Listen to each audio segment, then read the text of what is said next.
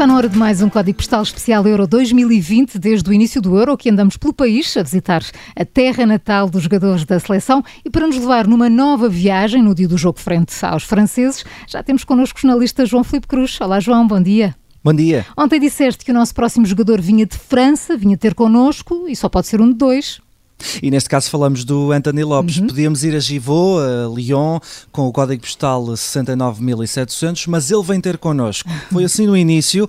Quando ele vier a caminho, o pai avisa-nos. Não tínhamos grandes canais de informação na altura e o próprio pai uh, informou a federação que o filho já jogava no Lyon e que estava disponível para vir cá porque havia um pequeno pormenor.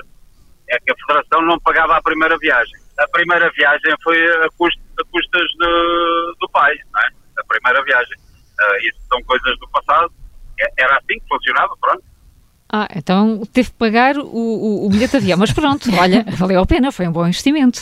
Sem dúvida, o Anthony eh, pegou destaque, pelo menos com o Carlos Alberto Diniz, que era o selecionador do Sub-17 na altura, o nosso comentador. O Carlos foi o primeiro selecionador português de Anthony Lopes, que tem pai português e mãe francesa, e que veio pela primeira vez a Portugal e fazer o primeiro teste logo no Estádio Nacional do Jamor. Portanto, só apareceu com, com 17 anos, não é? Deve ter sido mais difícil para ele no início, não? Eu não conhecia ninguém, primeira vez no país e logo para ver se podia representar as camadas jovens portuguesas, mas o Carlos Alberto Enis explica que tudo fica mais fácil quando falamos de malta jovem.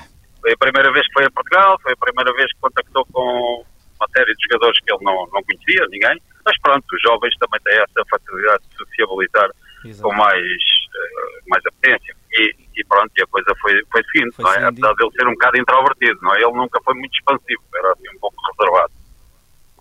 João, e a barreira linguística? O António Lopes falava e percebia português?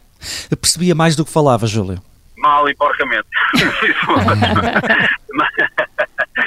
o meu francês também não, não era nada do outro mundo, não é? mas eh, pronto, lá nos fomos entendendo e falava pouco e bastante inibido na altura, naturalmente. Percebia alguma coisa, percebia mais qualquer coisa do que falava. Já entre os postos, a qualidade não tem língua? Muito bom, muito bom, não é? Era muito. Era rápido, essencialmente era rápido. Ele não, não tem uma estatura muito elevada, mas compensava muito com a capacidade que tinha de reação, a velocidade de execução.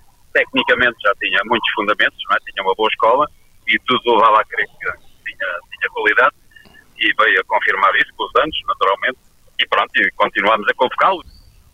E que ninguém duvide de que o Anthony é português e tem orgulho em vestir a nossa camisola. Em pequenino, já era dos que mais sentia a bandeira. No segundo torneio que ele veio, foi um torneio de apuramento para um europeu que não fomos qualificados por causa de um gol.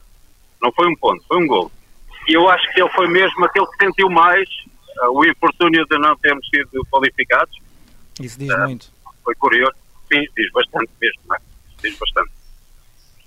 O Carlos Alberto Inês garante também que o Anthony não cria nem vai criar problemas a Fernando Santos por ser quase sempre suplente de Rui Patrício, mas deixa um apontamento e pode servir para muita gente. O Anthony já tem uma grande carreira, titularíssimo no Lyon, campeão europeu por Portugal, no país e contra o país que o viu nascer, mas quem sabe onde podia ter chegado se fosse um bocadinho mais extrovertido. Às vezes sendo um pouco mais extrovertido, tendo mais hum, capacidade de iniciativa, uh, consegue chegar mais longe.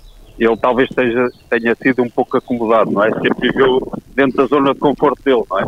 No fundo. E às vezes é preciso alguma irreverência para dar o outro salto. Mas, uh, António Lopes, não te preocupes, o teu primeiro sancionador está muito orgulhoso de ti e da tua carreira. E nós também. E nós uh, também.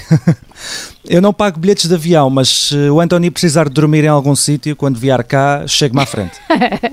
e hoje estamos todos com o Anthony e com todos os jogadores da seleção portuguesa nesse jogo contra a França. Força Portugal. Amanhã há mais viagens para fazer no Código Postal Especial Euro 2020 da Rádio Observador. João, até amanhã. Até amanhã a todos.